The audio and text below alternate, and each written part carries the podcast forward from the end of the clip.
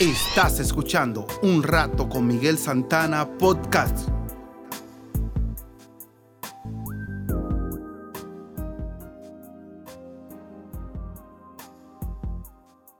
La reflexión de hoy se titula ¿Cuánto pesan tus problemas?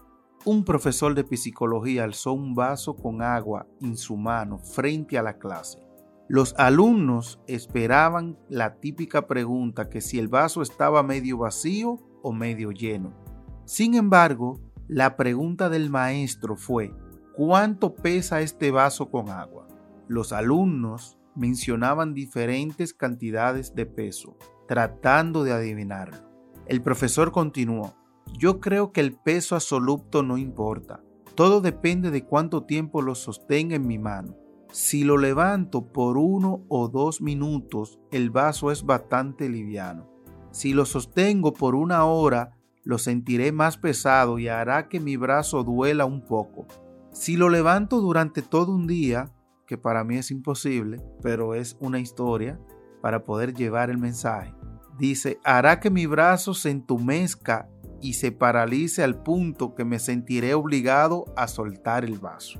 Eso entiendo 100% que es lo que puede pasar. Bueno, continuando.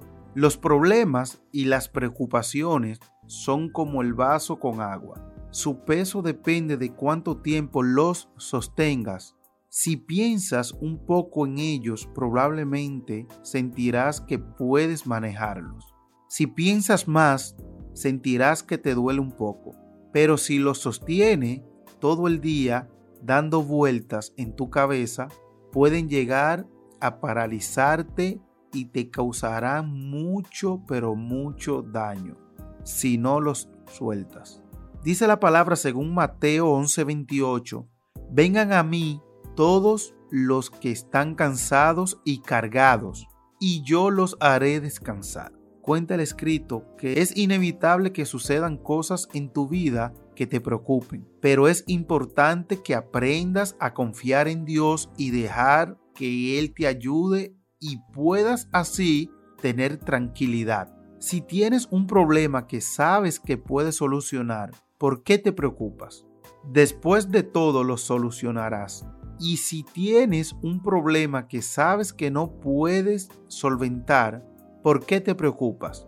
Solo empeorarás la situación. Aprende a confiar en el Dios de lo imposible. Deja que Él tome tus cargas, tus problemas y preocupaciones y sentirás la paz y la tranquilidad que Él te puede dar.